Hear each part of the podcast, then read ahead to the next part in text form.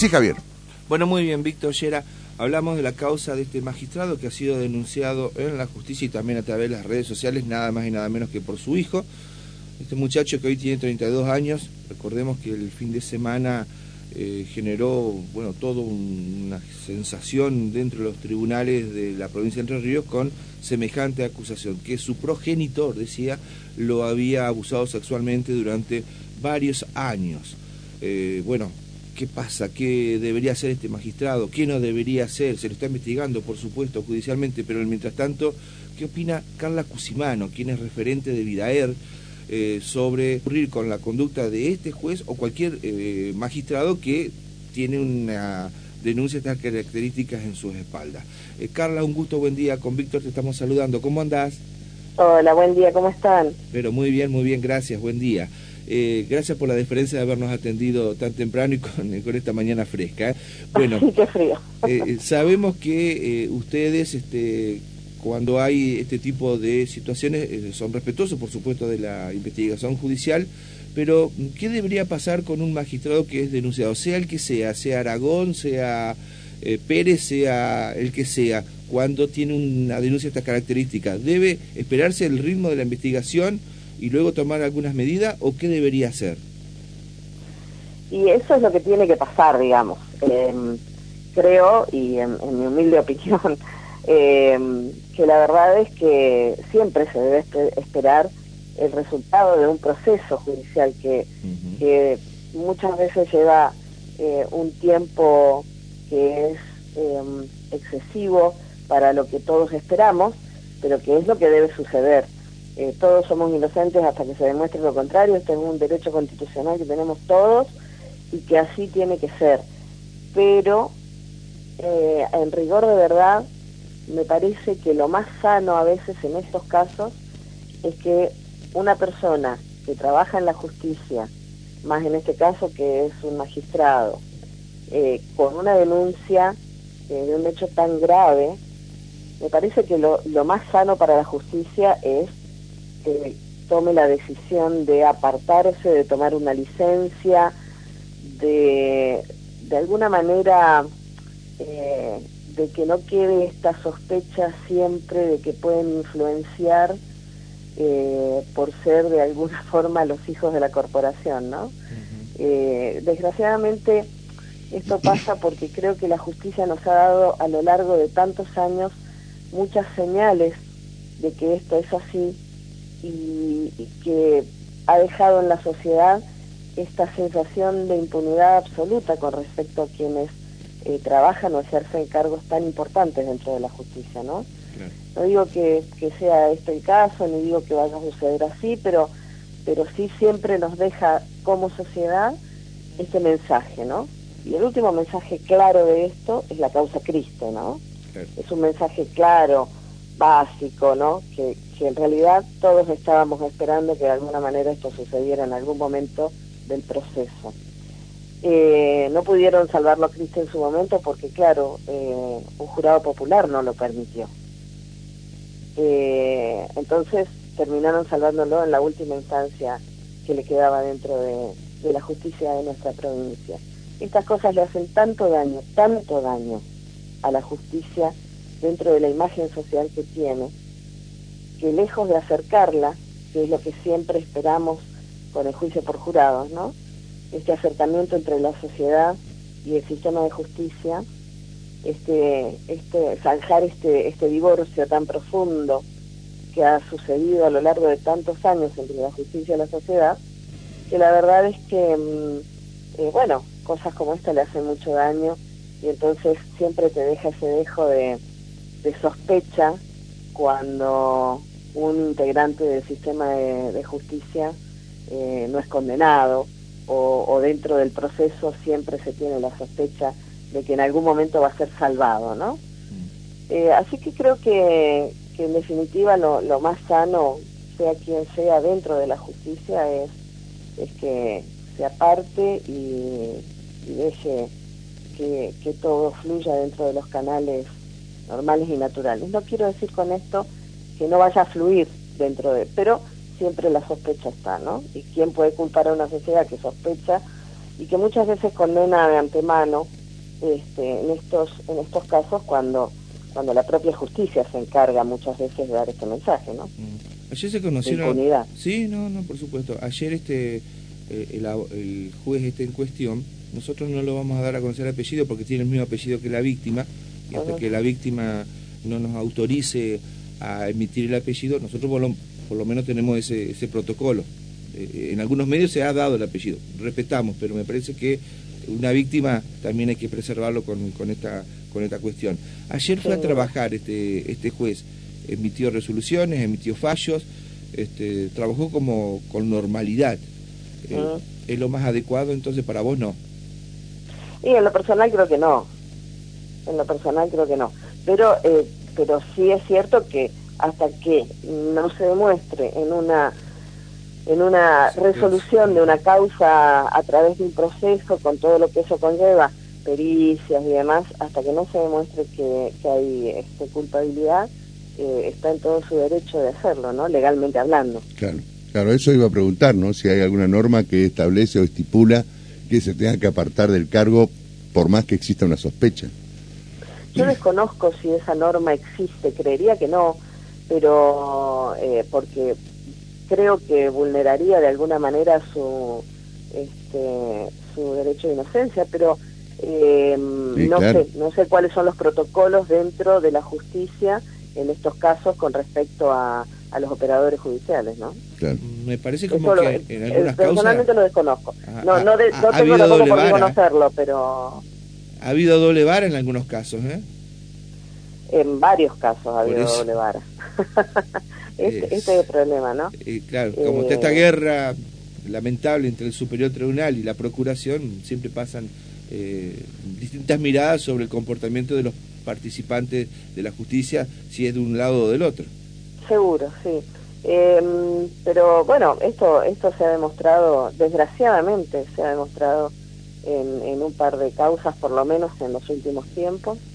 Em, y, eh, es, desgraciadamente a los únicos que deja desprotegidos, desprovistos de de la justicia como, como valor que realmente necesita toda sociedad para poder vivir en armonía, eh, es a, lo que ellos llaman los justiciables, ¿no? Es decir, a todos nosotros. A todos los que no pertenecemos, a la corporación, a todos los que en algún momento, por alguna causa u otra, necesitamos del sistema de justicia y nos deja absolutamente desprotegidos.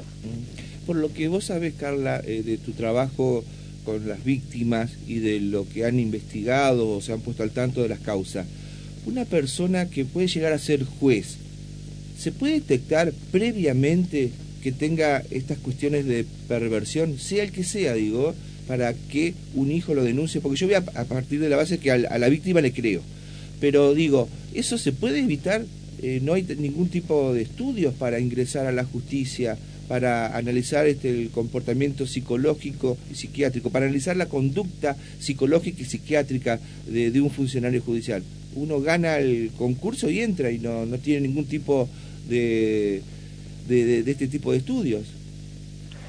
Eh, no, eh, la verdad es que nosotros durante mucho tiempo sugerimos que esto era absolutamente necesario y que además a lo largo de toda la carrera judicial eh, los jueces debían ser eh, eh, peritados, como, como cualquier profesional que tiene a su cargo una, por su trabajo, el, digamos, cuestiones tan importantes como es la libertad y, las, la calidad de vida, tanto de las víctimas como de los imputados.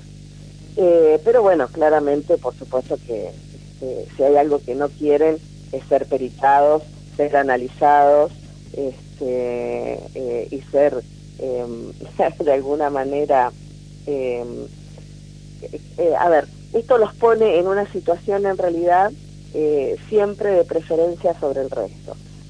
yo siempre digo que en determinadas profesiones es exigible este tipo de de análisis frecuentes para poder saber si la persona está en condiciones de desarrollar su tarea. Eh, en el caso de la justicia, no. Sí es cierto que cuando nosotros... A ver, este, este tema también de la única manera que puede salir a la luz quizás son con pericias psicológicas o psiquiátricas, porque la verdad es que hasta que las víctimas no pueden denunciar eh, un hecho tan grave y tan aberrante en su vida, difícilmente uno pueda detectar a una persona, esto en, cualquier ámbito, ¿eh? no, no solo en la justicia, eh, pueda detectar eh, a, una, a, una persona que comete este tipo de, hechos tan graves. Porque generalmente quedan en, en, dentro del ámbito de la intimidad familiar, en general entre el victimario y la víctima, porque la víctima hasta que no logra poder, y muchas veces no puede nunca a lo largo de su vida, poder decir, poder contar lo que le sucedió, pasan muchos años y nadie habla sobre este tema. Entonces, eh, por ahí es muy difícil. Ahora, creo que con las pericias este, que podrían hacerse, eh, se puede detectar eh, a una persona que es abusadora o, es un violador. Em, ahora, a esto la, justicia siempre se ha negado. Si nosotros, como integrantes de la Asamblea dentro del Consejo de la Magistratura, de la Asamblea de la Sociedad Civil, eh, cuando detectamos otros casos que han sucedido dentro de la labor, em, que deja algunos este, indicios, em, ya bien de machismo o de, o de o sabemos algunas cuestiones sobre los que postulan a los cargos, por supuesto que eh, se, los, se los consultamos dentro de la entrevista, a través de los consejeros, eh, también para darles la oportunidad de que puedan decir cuál es este, su eh, lado de, la verdad o de su visión. Eh, ahora, tiene que ser un, hecho que realmente lo podamos conocer, lo podamos saber, si no, difícilmente, este, o tienen que estar de alguna manera imputados por algún hecho que aunque no tenga una resolución, por supuesto, desde el lugar de la, de la sociedad civil se les consulta. Lo demás, digamos, no se puede hacer eh, mucho más con las herramientas que se tienen, sobre todo si no hay una, una evaluación psicológica para eso. Está bien. Y en lo que tiene que ver con este, la posibilidad de que se le hable, que se le habilite un jury a este magistrado, ¿hay que esperar la causa penal esta o paralelamente se le puede iniciar esa investigación dentro de los tribunales por los organismos constitucionales creados? Yo creo que lo primero que hay que hacer es esperar que avance el proceso y ver cuáles son las, las este, cuál es la definición de la causa. ¿Y no será que se está en ese camino en estos momentos? ¿En el camino de qué le decís, En el camino justamente de esperar a ver qué sucede con la investigación de la causa. Sí, seguro, claro. Yo entiendo que sí. Esto entiendo que es muy por reciente. Por eso, tal vez por ahí nos estamos apresurando. La, denuncia creo que es muy reciente, ¿no? Claro, claro. No, no, es, de estos días. Es, del viernes, concretamente. El viernes se hizo la denuncia. Y bueno, no, debe haber sido unas horas previas, pero el viernes tomó estado público. Claro. Por eso, no sabemos de cuándo es la denuncia. Si la denuncia es este, ahora reciente, va a tener que, correr los carriles lógicos de la, de la investigación.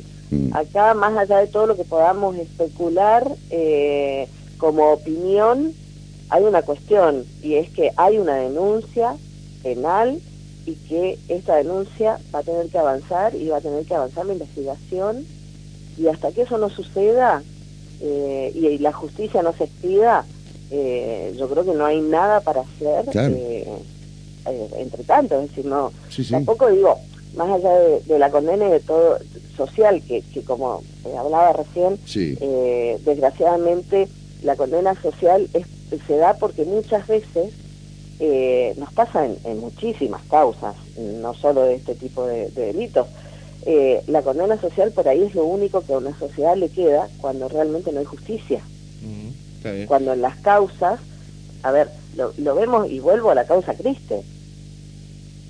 Eh, acá, a ver, más allá de que se haya mandado a hacer un nuevo juicio y todo lo demás, y veremos cómo resulta, eh, la verdad es que eh, entiendo que además en la causa Criste se, se, ha ido en, o se va a ir en recurso con, a la Corte Suprema de Justicia de la Nación.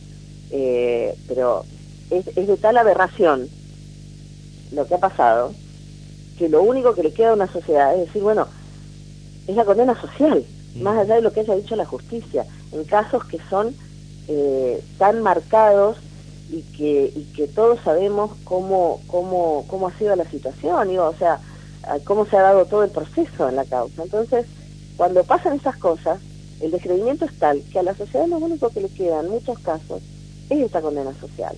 No digo que sea este caso porque vuelvo a decir, Claro, yo creo que hay que esperar. datos, Claro, y la verdad es que lo único que queda hoy, que es lo que corresponde, es que con responsabilidad esperemos claro. a ver cuál es eh, la decisión que toma la justicia en base a cuestiones que nosotros, mm, no- a los Sí. que nosotros como sociedad no tenemos llegada, que serán las pericias y demás, más allá de que, como dice Javier, en primera instancia siempre se le cree, en, estas, en este tipo de causas, siempre se le cree a la víctima, obviamente. Ayer Así corrió el que- rumor en, Pero, tribunales pero de eso que... no quiere decir que Claro. creerle, digamos, a la víctima sea una condena inmediata y absoluta. Claro, claro. no, no, hay que Ese ser es el cuidadoso, tema. hay que ser Hay que ser respetuoso. muy cu- cuidadoso Sí, sí, sí. y esperar, en este caso, eh, más que nunca, los pasos que vaya dando la justicia, en el- o sea, la investigación que se está que se ha iniciado, de hecho, dicho sea de paso, ¿no? Porque hasta ahora lo único que se conoce es que eh, el, el- el magistrado ha designado un abogado defensor, este, y, y bueno, y no se conoce, hay hermetismo seguramente, para conocer qué paso está dando eh, el, el- fiscal que está La investigando, fiscalía, la fiscalía claro, que está investigando. supuesto. ¿no? Claro. Sería también interesante que la, eh, la propia justicia o la fiscalía informe con las limitaciones del caso, porque un delito de instancia privada, sabemos Claro. todo eso, el avance de la causa, porque si no queda también esa idea de que eh, otras causas que vos sabés, eh, Carla, que han pasado dentro de la justicia por abusos sexuales y que no se supo bien cuál fue el veredicto o el resultado de esas investigaciones. Tal cual. Eh, estamos hablando de eh, encumbrados funcionarios que fueron acusados de situaciones parecidas a esta. Y no se supo bien qué pasó. Es como que Sí. todo se quiere tapar. Es la idea que tiene la gente. Por eso digo, hay que someter a una persona al debido proceso, por supuesto, pero que también la justicia muestre de que por más que sea alguien de la corporación o alguien de adentro, le corresponde una investigación y como cualquier hijo de vecino. Bueno, es lo que está pasando, Javier, ahora. ¿no? Eh, Se está insisto, investigando. Eh, pero, eh, insisto, no hay un comunicado oficial, no hay... eh, en otras causas parecidas, fuera de los tribunales, se Seguramente, hoy, hoy hay reunión de acuerdo, ¿no? Hoy es martes. Hoy es martes. Bueno. Bueno, seguramente alguna decisión tomará Deberían el superior. O no. Bueno, eh, cre- esperemos que sí o, o- o- o tengamos fe que, algún fe, pronunciamiento pero- habrá, ¿no? Este, qué sé yo. el uno- superior... uno- el superior como- ante, ante un tema tan delicado y tan impactante, porque esto impactó, conmocionó, no deben salir todavía del asombro y de y, y- y- y, digamos del impacto que le causó a, a todo el mundo eh, esta situación. característica del magistrado. Claro. Persona honor- honorable hasta el viernes. No, yo creo que eh, o sea, a, mí, me parece que hay que separar algunas cuestiones, pero Por bueno, está bien. Yo no, yo sería tan tajante, Javier. bueno, hay por- que esperar porque, bueno, según también trascendió, eh, el, el magistrado en cuestión ha dicho que su hijo anda con problemas, tenía problemas psicológicos. Eh, pero quieres ensuciar a la víctima. Pero bueno, está bien, sí, está bien. Ahí está el Forma- problema. Forma, forma parte de la estrategia, qué Claro, sé yo. claro. Eh, eh, si el magistrado, él cree que no debe dar un paso al costado en una licencia, ¿el Superior Tribunal de Justicia puede eh, tomar Tengo esa medida? entendido que no, pero no sé, ¿qué, qué dice, Sí. qué decís vos, Carla? Yo creo que, que no, pero de todas maneras vuelvo a repetir, desconozco eh, cuál es el, el protocolo en estos casos dentro de la justicia, pero creería que no, eh, por lo menos hasta tanto eh, no se no se declare es una culpabilidad, me parece que, o a ver, eh, si, si se declara la inocencia corrido una vez el proceso, eh, bueno, no pasa nada.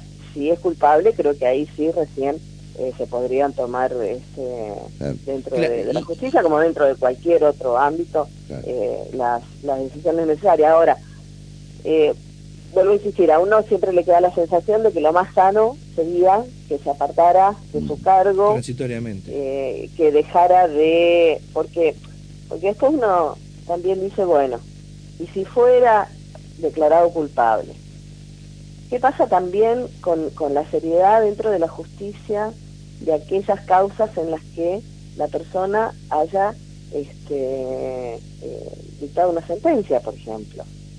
Eh, está bien que eh, si no está dentro del ámbito penal, sus funciones por ahí no, no tendría una, ningún tipo de influencia, pero la verdad es que siempre quedan estas cuestiones a analizar desde, la, desde lo que la sociedad en general piensa, ¿no?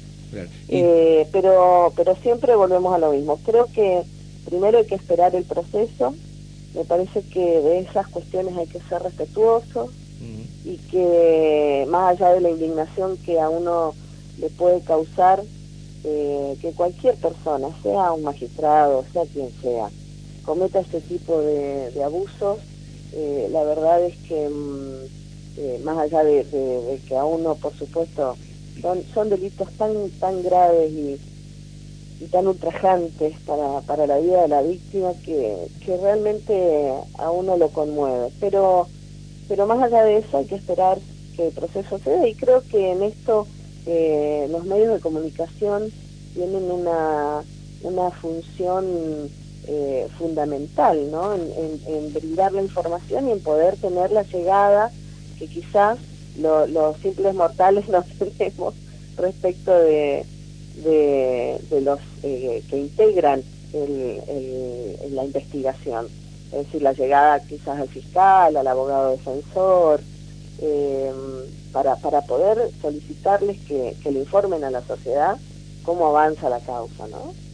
Para, eh, para, finalizar, Carla, eh, también otra de las alternativas que se pueden dar en este proceso, que se declare la prescripción. Perdón que no te escucho bien, ¿sabes? Una de las alternativas que se puede dar en la investigación es que se declare la prescripción del hecho, o sea que no se le puede investigar por el paso del tiempo eso no significa que también sea inocente la persona. Pero ¿y por qué no se va a poder investigar si son... Ah, bueno, no, yo te digo porque pueden argumentar... claro, hay una parte de la biblioteca que está hablando de la prescripción. Claro, lástima que se olvidaría a este juez cuando él fue querellante en la causa eh, Ilarraz, que justamente eh, eh, pelearon para que no prescribiera la causa con sólido fundamento. Acá caería Por el paso del tiempo. Exactamente. Sí, eh, a ver, yo creo que, que esto está más que más que zanjado. A ver, eh, los delitos de esta índole eh, no prescriben. Bueno, veremos como estrategia del magistrado si eh, quiere. seguramente, seguramente, y para dilatar en el tiempo por ahí este puede puede pasar, pero la verdad es que esto ya está demostrado y está está sentado esto este, en, en, bueno, la causa de la RAF fue una de ellas, ¿no? Exactamente, eh, Rivas. Donde, claro. El caso Rivas, claro. También. Exacto. Muy bien. Entonces, este, ya está, esto digamos, eh, no, no podemos eh, tampoco eh, mirar todo el tiempo para otro lado. Eh, creo que esto no va a suceder, me parece que, que la investigación va a avanzar y que, y que bueno, serán ustedes los que tengan la, la tarea de, de informarnos a los demás eh, abordando, por supuesto, a, quienes integran el proceso de investigación, ¿no? Muy bien. Es de esperar que sea así. ¿eh? Carla, muchas gracias, un gusto como siempre. ¿eh? A ustedes. Gracias, Carla. Que tengan buena jornada. Buen día. Fuerte abrazo. Carla Cusimano, referente de Vidaer, reflexionando un poco